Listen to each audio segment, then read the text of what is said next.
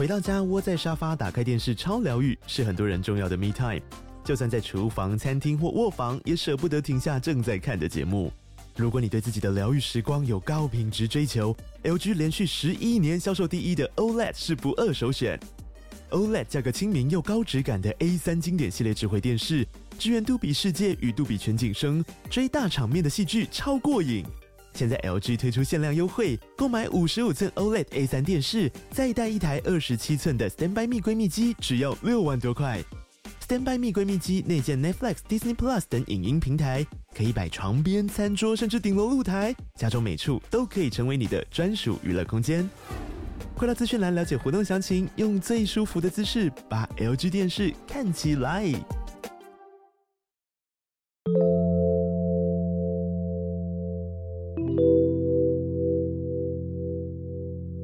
嗨，我是康娜，我是卡拉，欢迎收听偷听 Story。听说有人要考试了啊？对，今天播出的这个时间，我已经在考传说中的驾照了。那你觉得你把握有多大呢？我可能需要带个鸡腿。为什么？去贿赂一下考官？不是说那个驾照都是用鸡腿换的吗？哦，那就不用上课啦，只要带鸡腿就好了。希望你不要成为那个三宝。对啊，希望我也希望不要。毕竟这几次那个道路驾驶哦，嗯、就是。我还会就是有点紧张，然后教练就叫我说：“哎、嗯欸，你那个刹车哦，不要踩那么死哦，你那个方向盘哦会转不过去，就是因为这样啊。”希望你可以一次过，不要像艾瑞克一样，真的 偷偷抢他。有人就是忘记打方向灯啊，然后就没有过。忘记打，是打了他没有反应，开始怪车子。对，那就没过。但那个教练说，就是有些考官会骗人呢、欸。就说骗人，对，他看你还没有打方向灯，他就故意说好，现在可以走了哦。然后如果你真的走的话，他就马上扣分。正白目哎。对啊，因为他说什么很多考官会想要赶快结束，所以会故意就是让你直接扣完了就可以回去。扣完然后就叫你坐后座，然后他就直接开走。好坏哦。对啊，希望我不要遇到这样的考官。我感觉你会照做哎。如果他叫你做什么的话，你会照 做。我觉得。不是，我现在已经有一个避免被骗的那个屏障。万一他今天是很想要好心提醒你说，哎、欸，这里你要换那个跑道，你要打方向灯，然后你死都不打，超执意有没有？你不要骗我了，不用打，不用打。他说刹车刹车，我就狂踩油门。那应该是超危险。对，好了，我觉得你还是要有判断能力。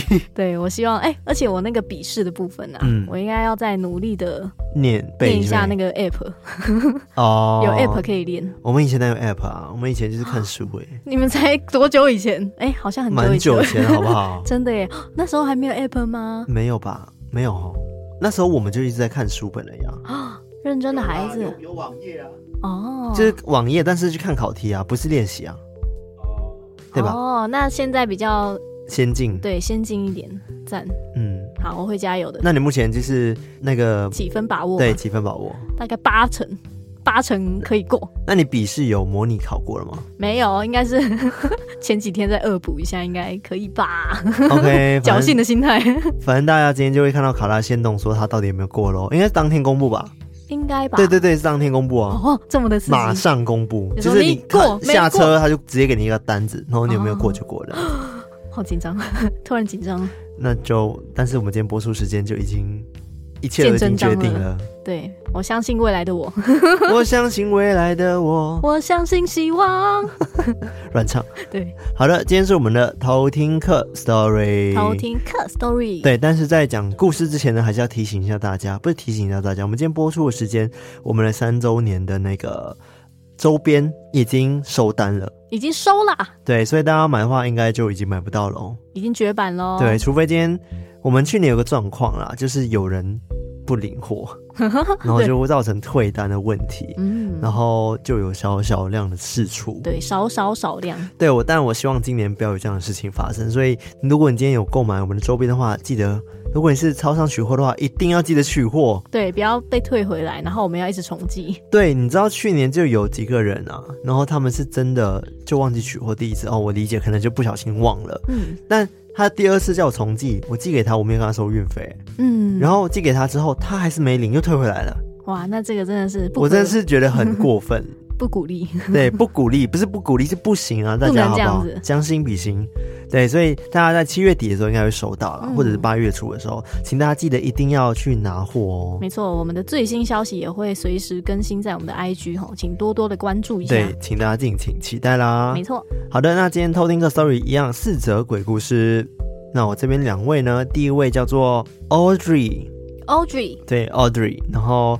他说呢，从初期就开始听你们节目到现在好长一段时间了，谢谢你们两年多来陪伴我的上班时间。故事惊悚程度可能对每天都沉浸在鬼故事中的两位来说或许不高，但我当下真的非常害怕。希望你们会喜欢。我当时真的害怕极了。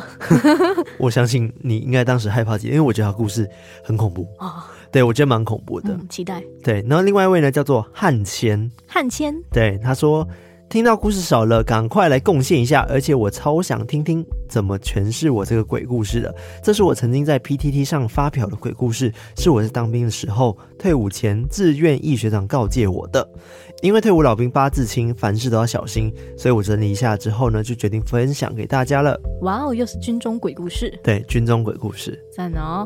那我这边的两位，一位叫做小智智，智智就是小智，然后变成叠字，OK，小智智。然后他说，我从十几集就开始听，从一周年、两周年陪我度过了所有上班的时光。嗯，这是我第一次投稿，希望可以被念出来。好的，我们会念你的故事。没错，但他好像蛮早投稿的。对，希望你还有在听我们的节目啊。对啊，现在就是问题，就是大家还会不会听到自己故事是一个问题啊。没错，然后他这个故事是关于他去探险嗯的故事。嗯、哦，没错，废墟探险那一种。嗯，废墟吗？所以他之前也有灵异探险。对，他之前有去过很多，像是什么三峡矿坑、南天母乐园，还有我们之前提到的那个碧潭的幸福乐园哦，他都有去踩点过。哇哦，原来是一个热爱探险的人。对，那应该故事很多。嗯，那另外一位投稿的叫做 UJ。UJ，对，他的留言非常的长，非常的长吗？对，他说我的故事好像跟其他的偷听课比起来没有那么可怕，不确定会不会被念出来跟大家分享，但我相信我的分享肯定会被康纳卡拉看见的。很励志的一个人呢。他说我要来告白偷听史多利的大家，首先我要告白康纳。我记得好久之前康纳在 IG 线动发布了一张手的照片，问网友那是谁的手？我那时候投卡拉，结果公布答案居然是康纳，我太震惊了。后来在去年万圣节的 IG，他可能比较早投稿。那次直播你们办鱿鱼游戏那一次，除了耳朵听你们说话，手跟着打字玩海龟汤之外，眼睛已经忘记偷看了康纳几次手了。所以他是爱我的手，对，他爱你的手，好可怕。他说哈哈哈哈，听起来好像怪怪的，但除了手很好看之外，康纳的才能也是大家有目共睹的。除了有很多主题想法、逻辑清楚之外，画画能力也超好，感觉很能带领团队完成一个计划，比如说露营之类的。他现在在请了我。对，然后他说，接着是听着很可爱又活泼的卡拉，没错，真的是听着听着你们的来宾还有 DKD 嫂一直不断说卡拉很可爱很漂亮，真的希望有机会可以一睹风采耶。活泼的卡拉讲都市传说的时候，有两集都吓到我，一集是打恶作剧电话的玛丽，另外一集是静候。嗯，虽然被吓到了，但是我还是很爱，哈哈哈哈哈。可以感受得到卡拉超级用心准备都市传说资料，而且我觉得卡拉讲故事的时候比刚开始的时候顺好多哦。讲故事过程中也越来越会营造气氛。现在又想到电话里面的玛丽说：“我在你身后。”他居然对这个故事那么印象哎。对啊，他说叙述搭配背景音乐，气氛营造真的好优。再来是不可或缺的艾瑞克。说到气氛营造的背景音乐，每次都把我带进故事里面。请艾瑞克原谅我不是一个很懂音乐的人，我只知道偷听史多利故事的背景音乐是我听了那么多鬼故事以来唯一一个让我能最快进入故事情境的 podcast。哎呦，有够佩服艾瑞克的音乐哦哦哦！对了，还有艾瑞克的低音超级好听。艾瑞克的低音本来就跟康纳一样很有辨识度，也很有吸引力，还时不时低音个几句。我只能跟康纳说抱歉了，声音的部分我服艾瑞克啊！可以让给。他让给他。最后，最后，感谢各位广大的偷听客们，谢谢大家在各大平台上分享那么多经历。虽然亲身经历真的很可怕，但我不论听着看着都超级过瘾。我真的很常潜水在各个 Talking Story 的社群里，默默看着大家的投稿。我会永远支持偷听史多利。好的，那我们今天故事到这边了。我们讲，等下，而且他还没讲完，还没讲完。他说：“想等一下，他 他的留言就最好要比故事还短。”然后故事超长，我会生气哦。哇，没有，他故事是一般长度。OK，对，好，他最后一段他说：“想到那时候播放清单只有两集的你们，到现在两百多集耶！你们陪着我从大三到职场，我好像也算是见证了偷听史多利的成长，好像没那么伟大，哈哈哈哈！但由衷祝福康纳、卡拉、艾瑞克都能保重身体，这样才能永久陪伴偷听客们，永久体验偷听史多利。爱心，爱心，爱心。好的，谢谢这位，我已经忘记他名字是什么了。他叫做 UJ 啊，UJ，这个留言很长的 UJ。好，我刚有两倍速在 感受到了，对对，非常感谢你。OK，这条故事是什么方面的故事？它是关于他骑车，然后经过田之后晚上发生的事情。竟然是田，对，好可怕哦。没错。好啊，那我们接下来就来偷听 story。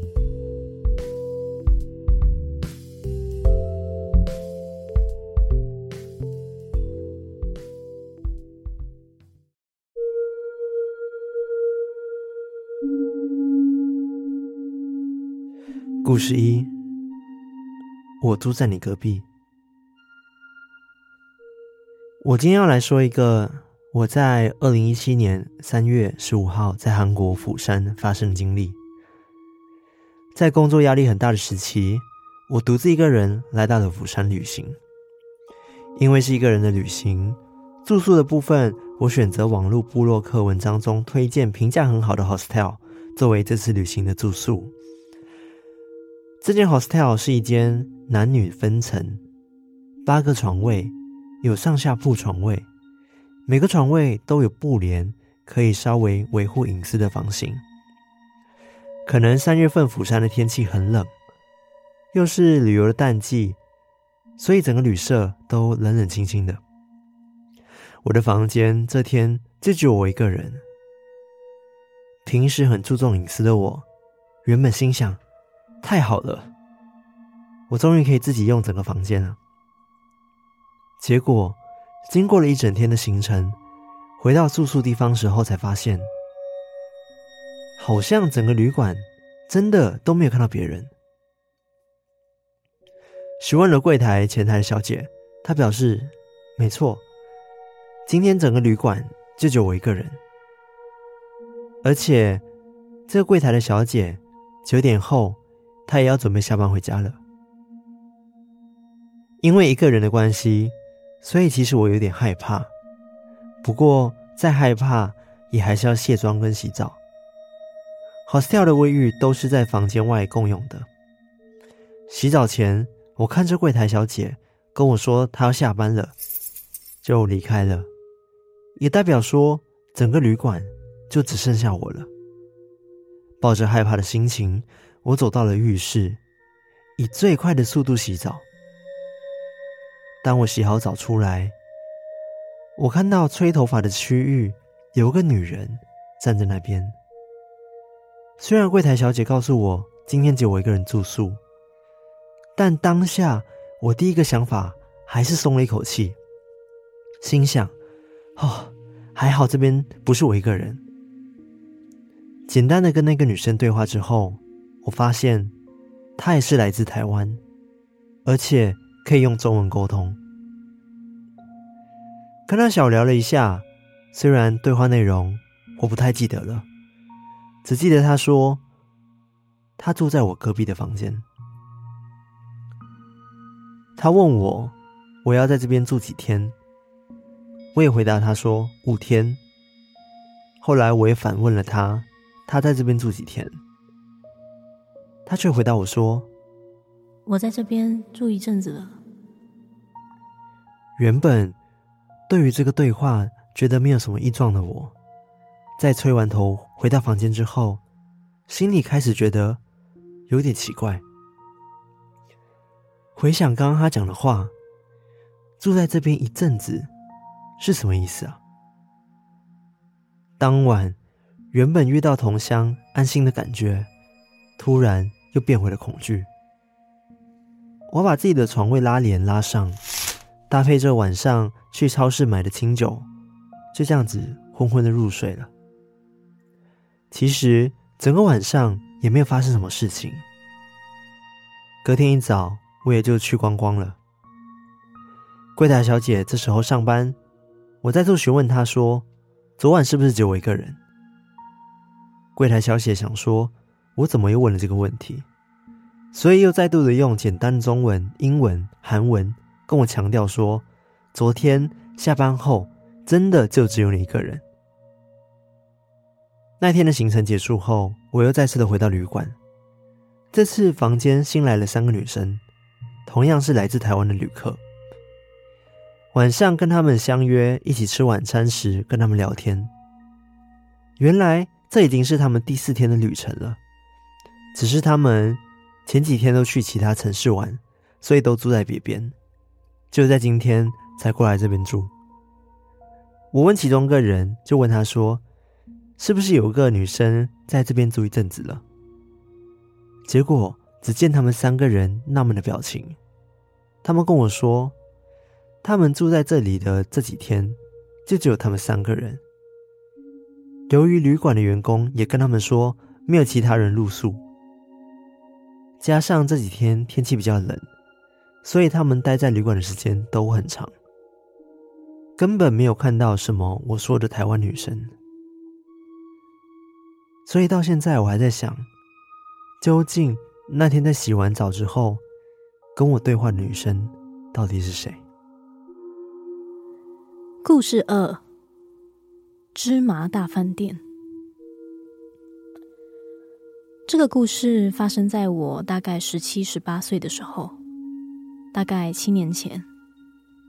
我跟我朋友们都很喜欢探险，我们去过很多地方，也常常上网查。哪里有闹鬼？当时我算是揪团的那个人，而这一次我们要去的是在桃园小人国旁边的一个气爆死很多人的芝麻大饭店。当时我在网络上查到这个地点，整个人热血起来，就马上找了十几个朋友，摩托车骑了，晚上就直接出发。我们一行人到那边的时候，大概是晚上十点。那间饭店的入口是被链条封起来的，整体上很明显有烧焦的痕迹。我们找到从后面停车场旁边的一个小入口，就从地下室溜进去。里面伸手不见五指，而我朋友们都很大胆。每一间房间都进去，也看到有柜子的抽屉都还有当年的名片。这时候，我们其中一个人胆子特别大，他就把一间锁住的房门踹开，想进去看个究竟。我们在里面探查一下，就继续往楼上走了。当时我印象非常的深刻。老式饭店的格局都差不多，都是进去之后，左手边的梳妆台会有个大镜子。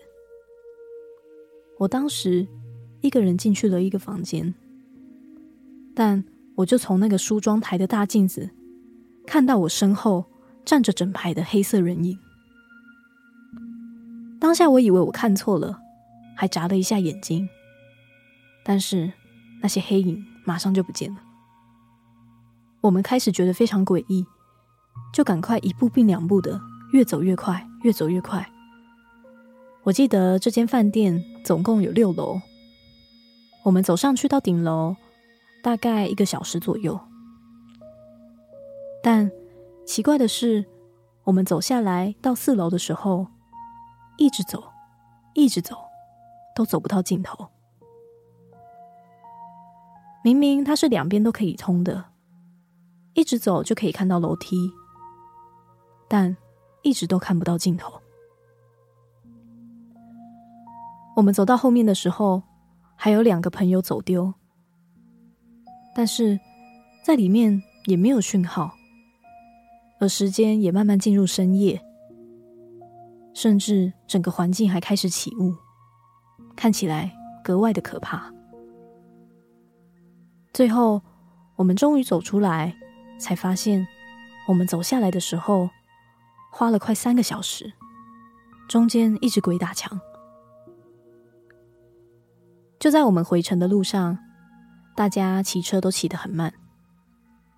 骑在我们前面那一位胆子比较大的朋友，他们的那一台车突然就摔车。他说他看到黑猫从旁边的山壁冲出来，但很奇怪的是，当时他们的时速大概五十公里左右，而他们的摩托车也滑了一段距离，但是整台车一点刮伤都没有，他们的人也都没有事，只有那个胆子很大的朋友，当时去踹门的那一只脚受伤了。当下大家都沉默不语，只觉得没事就好，也就赶快离开那边。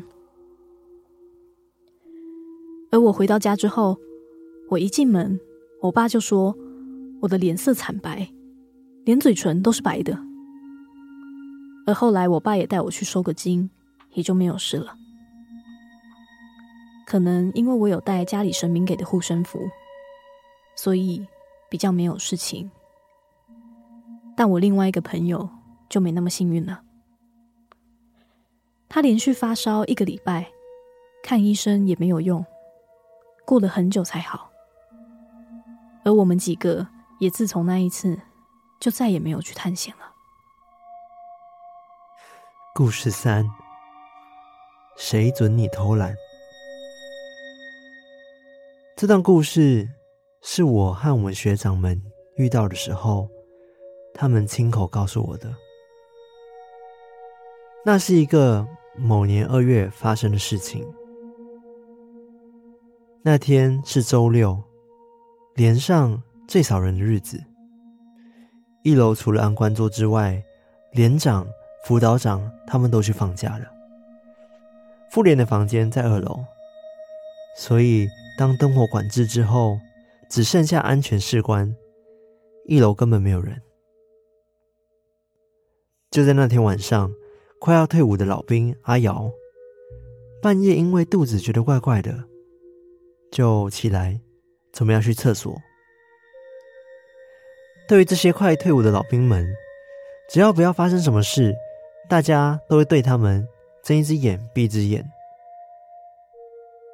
就在阿瑶上完厕所之后，肚子就开始叫了起来。于是他想说，到一楼的泡面机投个泡面回寝室吃。其实。这样的事情在军中是不允许的，因此只要阿瑶被抓到，可能会倒大霉。但毕竟阿瑶要退伍了，所以他根本没有在意这些。当阿瑶拿了零钱，在一楼投完了泡面机之后，他突然有个白目的念头，他想要去捉弄一下安全士官。这时候，阿瑶。探头看了一楼，想看看这次的安官是谁。就在这时候，他看到了安官睡着了。最可怕的是，他看到有个头就这样子面对面的看着安官睡觉。虽然没有办法看得清楚那个头的样貌，但他能看见。那个头，他是一个男性，而且还戴着国军的帽子，非常不开心的看着安官。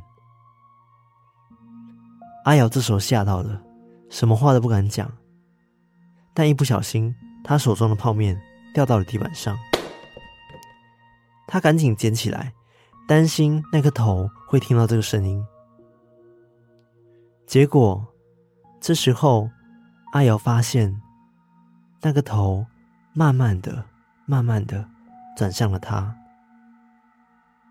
还跟他说了一句：“这么晚没睡，你要倒大霉了。”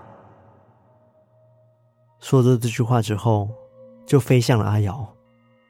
阿瑶当下拔腿就冲上了二楼，跑到了自己的寝室，开了纱窗门就往床铺里冲。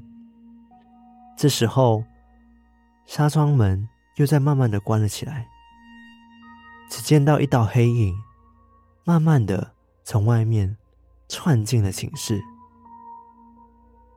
阿瑶就这样子透过棉被的缝隙，看到了这个黑影在房间里面走来走去。他急忙的盖着头，躲在棉被里，不知道念了几次佛经，就这样子睡着了。隔天醒过来的时候，已经是催起的床号。事后也没有人知道阿瑶到底怎么了。听学长说，那个安官也打死都不承认当晚他有睡觉。但我们只知道的是，阿瑶在退伍前留下了一个这辈子难以磨灭的记忆。故事四：你想醒来吗？这个故事发生在我大三的时候。我当时是一名二十四小时安置机构的实习社工员。我通常都会在下午五点的时候下班，之后在机构留到晚上十一点快十二点左右才会离开。之所以会在这个时间点离开机构，是因为我都会陪孩子做完睡前的分享。以及跟其他社工讨论完孩子的状况，才会离开。那天下班，我一如往常的背上我的后背包，跟大夜班的社工打完招呼之后，我就离开机构。感应完大门，我就朝着自己的机车走过去。但不知道为什么，那天的夜晚让我觉得特别的暗。但当下，我只觉得应该是太累了，所以也没有多想。我像平常一样，戴上我的蓝牙耳机，还有全罩的安全帽，骑车回家。因为时间很晚了，所以路上的车很少，可以说是几乎没有，更不用说路人了。就连原本要停很久的红绿灯，也变成闪黄灯。当时我骑着跟平常同样的路线，但不知道为什么，我那天的胸口特别不舒服，有一点喘不过气的感觉。也因为不舒服的感觉越来越严重，所以我的车速就提高了不少，想要赶快回家休息。当我骑到平常会经过的田间小路，两旁的稻田黑漆漆的，没有多想的我，就开启远灯，放慢速度，让自己可以看清楚路，不至于摔到田里。但就在这个时候，我听到了一个男孩子的笑声，我很确定不是从耳机里传来的。听起来很像是从后座传来的。我瞄了一眼后照镜，除了一片黑，真的没有看到其他的。我想着，可能是太累了，所以又继续提高了速度，赶快回家。我到家以后，很快的洗了澡。可能因为真的太累了，所以刚躺下没多久就睡着了。但是，我做了一个我大概一辈子也忘不了的梦。在梦里，我看到我自己像平常一样从机构下班，感应完大门之后，就从门口走出来。但不同的是，我看到了一个男孩，大概十八岁的样子，趴在我的背包上，并且用他的手。遮住我的眼睛，但是在梦里面的我对这个事情没有反应，做着跟平常戴耳机、戴安全帽一样的事。但是我的身高只有一百五十六公分，体重四十二公斤，不用想也知道，一个十八岁男孩绝对不是我可以承受的重量，所以。我很快的反应过来，那是另外一个世界的他。我看着自己坐上摩托车，而他也跟着我一起。在路上，他的手从眼睛下滑到我的胸口，像是坐在后座环抱住我的感觉。我看着自己骑车回家的路上，经过到那条田间小路的时候，他突然把头一百八十度的看向了看着这一切的我。没错，这个我不是在梦里骑车的那个我，而是正在看着这一切的我。他用很狰狞的脸，开心的笑了两声，嘿嘿，而那个声音。跟我在当时候骑车听到的声音一模一样。我看着这一切，除了害怕，还是害怕。很快的，场景也转换到我看着梦里的我回到家里，而他也跟着我回家。我在洗澡的时候，我的浴室在靠近天花板的地方有气窗，而他的脚。就站在地上，伸长着脖子，把他的头靠在气窗上，看着浴室的我洗澡。洗完澡的我吹干头发，就躺下睡觉。他也跟着我到床上，但他不是躺在我的身侧，而是坐在我的床头柜，两只脚分别跨在我头的左右两边，身体。用一种极度扭曲的姿势，跟侧睡的我面对面，那个距离就是鼻尖碰着鼻尖的距离。这时候，他突然又抬头，以同样狰狞的表情看向看着一切的我，说着：“你想不想醒来？”接着对我伸出了手，露出一个。看似天真无害，但超级诡异的笑脸。我一动也不动的看着他，他就把伸向我的手改为环抱住在梦里熟睡的我，脸也非常近距离的贴近睡梦中的我，保持着这样一个极其扭曲的姿势，好久好久。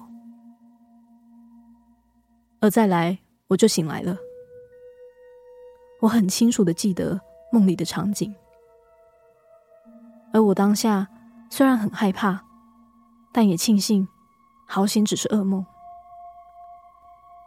但就当我这么想的时候，我看了一下我的枕头，发现两边有凹陷，看起来就像是有人踩在上面很久的凹痕。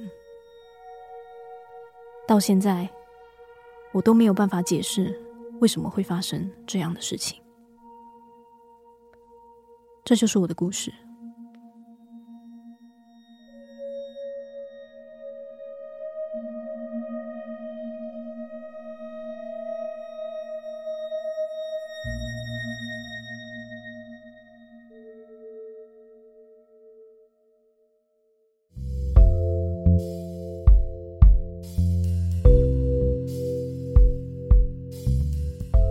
先讲第一则故事好了。嗯，就是你知道自己去外面旅行啊，这个 Audrey 嘛，他不是去釜山，然后住了有点像青年旅社的胶囊旅馆的感觉嘛。对，对，一一个床位一个床位的。我觉得最可怕的就是这么大的一个旅社里面只有你一个人住。对啊，虽然说他一开始很庆幸说哇可以自己住一个一整个房间这样子，嗯，但后来他想想，哎，的确好像蛮可怕的。嗯，然后就没想到他后面遇到这个台湾女生，然后也不知道是谁。对啊，他也想不起说为什么当天他可以这样正常的跟这个女生讲话。嗯，重点是根本没有人看过这个女生。对啊，我觉得这样蛮可怕的。对啊，才知道说哇，原来他当初看到的可能不是人这样。嗯，对，而且他说他在这边住一阵子，对吧？哇，这个一阵子不知道是多久。对，一直住在这边。哦，我觉得很诡异的是，她刚好也是台湾女生。嗯。因为她可以用中文跟她对话，对啊，这样就感觉真的很不疑有他，嗯，就觉得说哦，也是从台湾来的旅客这样，当下一定没感觉，对啊，我觉得很不可思议的故事，嗯，那第二则故事就是小智智。哦，小智智的故事，对，他们去芝麻大饭店，嗯，那一间曾经气爆过的饭店探险，嗯嗯，嗯，对，这个也算是他们的封麦座，就是他们之前也一直去探险嘛，对。但是遇到这件事情之后，他们就再也不敢去探险了。嗯嗯，对，超级诡异耶。对啊，我觉得最可怕的地方是他其中那个最大胆的朋友，嗯，不是有一间上锁的房间吗？对，他还踹门进去，嗯，而且他们后来回程的时候，他们发生意外，他们什么都没事哦，就只有他踹门的那一只脚受伤。对，他们就觉得很奇怪，我觉得超级邪门啊，就感觉很明显就是冒犯到他们。对，然后他们想要处罚他。嗯嗯，我觉得这是一个真的必须要封麦。对啊，就是不能再继续下去了。因为他们应该之前没有遇到那么强的灵动现象，或者是那么直接伤害，嗯，所以他们才会一直的去做探险。对，但那一次感觉真的是有惹到在那边的灵体。嗯，而且他们最后。也有一些朋友就是发烧啊，啊等等的感觉，就是有耍掉的症状。嗯嗯嗯，对啊，我觉得大家就是可以去探险，但是一定不要做一些很没有礼貌的行为。嗯，对，我觉得踹门那个就是可能有点偏没礼貌。对，就是太夸张了。嗯，像很多人还是在探险啊，像我之前讲什么 insect 啊、清明啊、嗯，他们都在探险。嗯，但他们其实到现场的时候还是会打个招呼，然后拿仪器跟他们对话，就是想看这边到底有没有灵体而已。嗯，但他们不会真的去做什么破坏啊，或者是大骂里面的灵体。嗯，这种比较不礼貌的行为。对。对，所以我建议大家就是保持尊重，嗯，保持尊重。然后你要去可以，就是还是要小心啦。对。然后第三则故事的话，我觉得就是当兵的故事嘛。嗯。应该就是一个老学长吧，然后他看到那个安官，他就是在那边偷懒，嗯，睡觉，嗯。然后他不是说他看到一个头在那边嘛，对不对？然后就是瞪着那个安官这样子，然后那个头就发现了他，嗯。然后他还讲了一句很可怕的话。这么晚不睡，你要倒大霉了！哇，对，他说：“哇，你居然那么晚还没睡，看我来怎么弄你！”对，而且我觉得很酷的事情，他们都会说要退伍的兵，他们的八字都会特别轻，嗯，但我觉得这个。就是谣言啦，因为不可能的，因为八字本来就固定的啊。嗯嗯嗯，对，可能只是讲说要退伍的兵，他们比较容易撞到鬼吧。对，他们可能灵体们舍不得，想说哦，你在这里待那么久了，你居然要走了，让我在最后闹闹你吧。对，而且他一开始分享的时候有特别讲说，这个地方其实是逃兵率最高、自杀率最高，嗯，然后只要来这边的人都一定会感受到什么的一个屏东某旅这样子。嗯，对，这是在屏东的。哇，对，他说坦白讲，这边真的就是群魔乱舞。好可怕！对，所以真的什么事情都有可能发生。他就讲说，真的就是那么夸张。就是他前面真的特别一直强调说，这边真的很夸张，闹鬼很凶。嗯，对，只要有来过这边当兵的人，一定一定都留下非常可怕的回忆。哇，那太可怕了吧？对啊，我就想说，哇，这个兵营谁敢去啊？对啊，但是。我们也没有办法决定啊，对啊，因为是用抽签的，的啊，对啊。我只能说，嗯，各位，如果我们听众也要当兵的，如果你们抽到屏东，或者小心喽，可能 带个护身符啊。我我觉得护身符可能会断掉的，直接有带几个断几个这样，对，好可怕。对，好了，就是当兵的学长很严格哦，大家还是要遵守下规则。对。然后第四个故事，我就觉得，嗯，真的很可怕。对，就是因为他自己本身是一名社工嘛，对，那他。常常都是很晚回去，但那一天他就觉得说，哎、欸，他怎么骑车的时候胸口闷闷的，闷闷的啊、嗯，然后就越来越不舒服，而且还觉得说，哎、欸，那一天晚上怎么感觉特别暗，嗯，视线特别暗，这样。结果他最后睡觉的时候，他就梦到他看着自己在进行那一天，嗯，然后是他下班的时候，嗯、他就看到。有一个看起来像十八岁的一个男子，嗯，就一直趴在他的后背包上面。对，我觉得超恶心。对，然后连他骑车的时候也坐在他的后座。嗯，对，而且我觉得最可怕的是，他当时在骑车的时候，不是有听到嘿嘿那个声音吗？对，他也想说，哎、欸，很像是从后座发出来的。嗯，但他就是没有看到人，但他是从那个梦里，他才看到说那个声音是他发出来的。对，而且他还看着正在看着梦的他。对啊，超诡异。所以他才会感觉到当时他觉得。闷闷的，是因为他抱着他，对，就是在后面环抱着他，对，然后还看不到，是因为他被遮掩了，对，哦，真的很可怕，对啊，然后到最后的时候，他还踩在他的那个枕头左右两边，嗯，然后这样子弯下来看他，我刚刚在。听你描述的时候，我就心想，他动作真的超级无敌扭曲，对，对，就是怎么会有那种姿势，不符合人体工学，对，而且他又转头过来，还问他说：“你想要醒来吗？”对啊，很恶哎、欸，他就知道说他在看着这一切，啊、好可怕、哦。哦，对啊，而且最可怕的是，他以为这些都是梦，嗯，结果起来的时候发现枕头真的凹两边，嗯，吓死，如果是我，绝对吓死。我现在此时只想念一堆佛号，可能可能请什么耶稣来帮忙之类的。对，他后来也有跟他的其他的社工朋友们分享这件事情，嗯、但他的社工朋友们就跟他说，会不会是因为他之前有在带某一个个案的时候，有目睹他自杀的那个样子？所以他是指说他看到是那个案的主角吗？欸、还是说他创伤？社工们表示说，可能是他的某一个创伤让他压力很大，哦、所以可能才会 maybe 梦到这个梦。但是、嗯、那个梦的那个描述的情况又很真实，对，而且跟他那一天的感受是都很相符的，嗯、所以他也不知道说到底是自己真的压力太大，还是说那天他真的碰到了什么。可我觉得很难解释，因为他起来的时候刚好他枕头是也是凹两边，对啊，这个到底怎么解释，我也不知道啊。对，对啊。好可怕。哦！对，蛮可怕。我就突然想到，今天我们早上不是还看了一个影片吗？嗯，就是我给卡拉看一个马来西亚的广播 DJ，对，然后他也是，呃，好像收到了一个电话，嗯，他们接 call in 的时候，对，然后也是讲说他开车怎么样怎么样的，嗯，反正那故事是这样子的，就是有个 DJ 他们在接 call in，好像是马来人的开斋节，就是他们的过年啊，嗯，然后就会接 call in 嘛，然后那个一开始接 call in 的时候，就有个女生。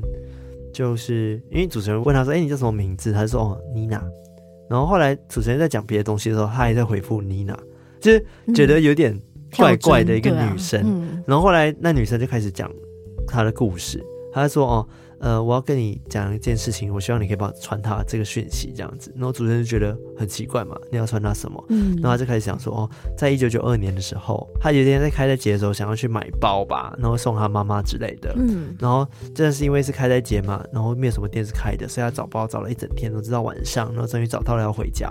然后结果在回家路上的时候，他一直在，他越讲越开始哭，嗯，然后电话中就那女生一直哭，一直哭说什么，我我明明记得那条路是直的啊，我很确定它是直的啊，嗯，然后我不知道为什么我就是转弯了，然后最后我就跌下类似像山谷的地方，嗯，然后他说我就看不到了，我什么都看不到了，然后他就一直跟主持人说，你可以不可以帮我？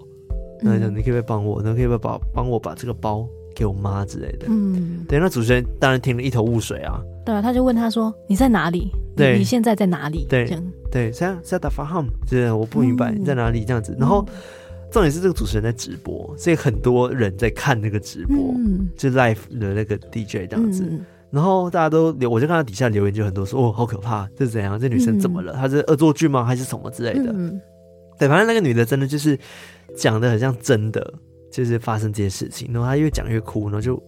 感感觉不太像假的，不晓得为什么。然后他一直说什么，后来我就看不见了，说看不见之类，你可以帮我拿包给我的妈妈之类的。然后主人、嗯、主持人访问他之后，他突然间就大笑。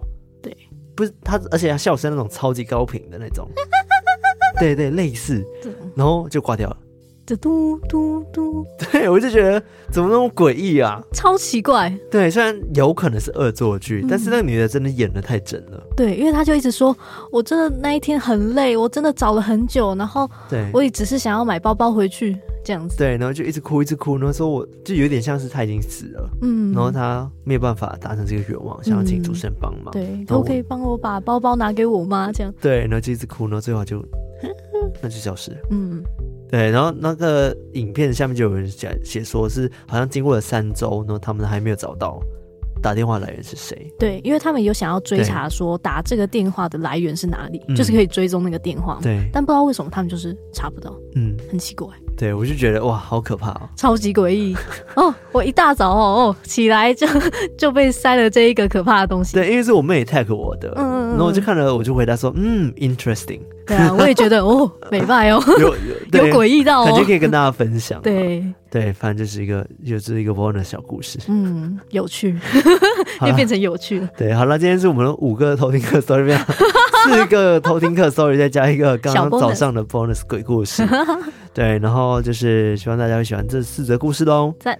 对，然后再来就是我们八月十二号就要见面会了嘛。没错。然后目前还是很努力的筹备中哦。然后我们最近也在考虑说，到底要不要加开一场。嗯。但是真的还在评估中，因为真的有很多人好像在敲碗，对，希望我们可以加开。嗯。那如果我们今天真的要加开的话，我们一定会尽早告诉大家，好吗？对对，希望第二场如果真的加开的话，也可以抢购一空这样子。